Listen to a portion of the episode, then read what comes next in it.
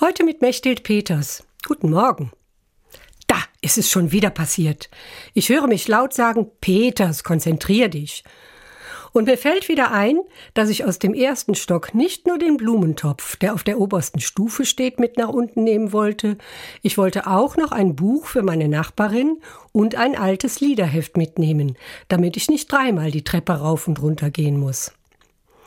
Wenn ich mit mir selber rede, sage ich Peters ohne Vornamen und ohne Frau, einfach Peters.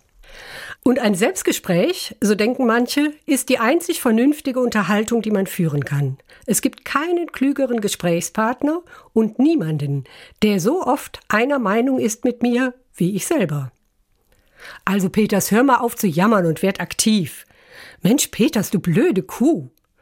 Super, Peters, gut gemacht. So rede ich immer mal wieder mit mir selbst. Von anderen würde ich die beiden ersten Sätze nicht gern hören. Hör auf zu jammern, du blöde Kuh. Aber super, Peters, gut gemacht. Das klingt aus dem Mund von anderen noch besser als aus meinem eigenen Mund. Überhaupt gibt es manches, was ich mir nicht gut selbst sagen kann. Ich hab dich lieb. Ich vertraue dir. Wenn du mir hilfst, geht's leichter. Solche Sachen, die höre ich lieber von anderen.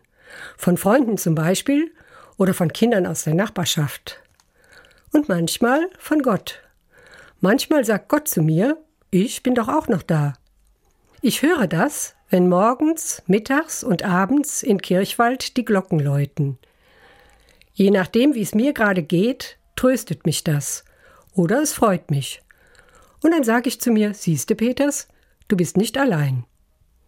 Mechthild Peters, Kirchwald, Katholische Kirche.